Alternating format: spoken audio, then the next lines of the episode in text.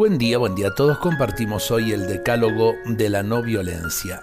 Primero, reconocer lo sagrado que hay en cada persona, comenzando por nosotros mismos.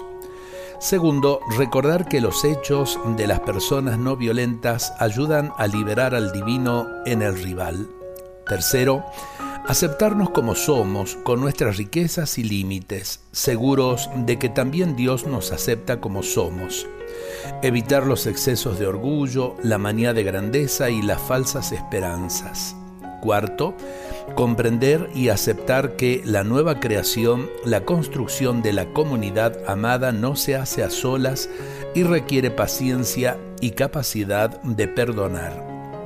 Quinto, considerarse parte de la creación y establecer con ella una relación de amor, no de dominio, recordando que la destrucción del planeta es también un problema espiritual, no solo científico o tecnológico, considerarse unidad.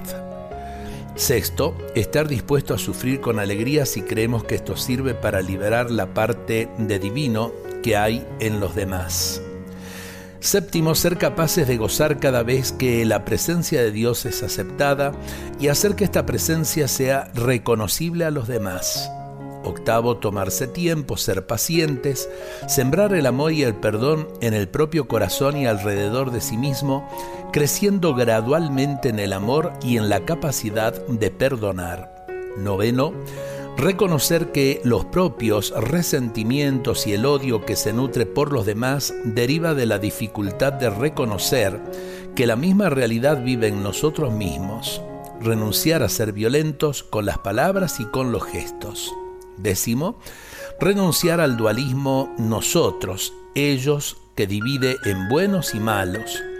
Esto genera racismo y abre caminos a la guerra enfrentar el miedo con amor más que con valor.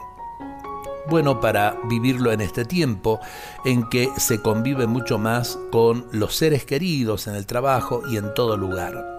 Dios nos bendiga a todos en este día.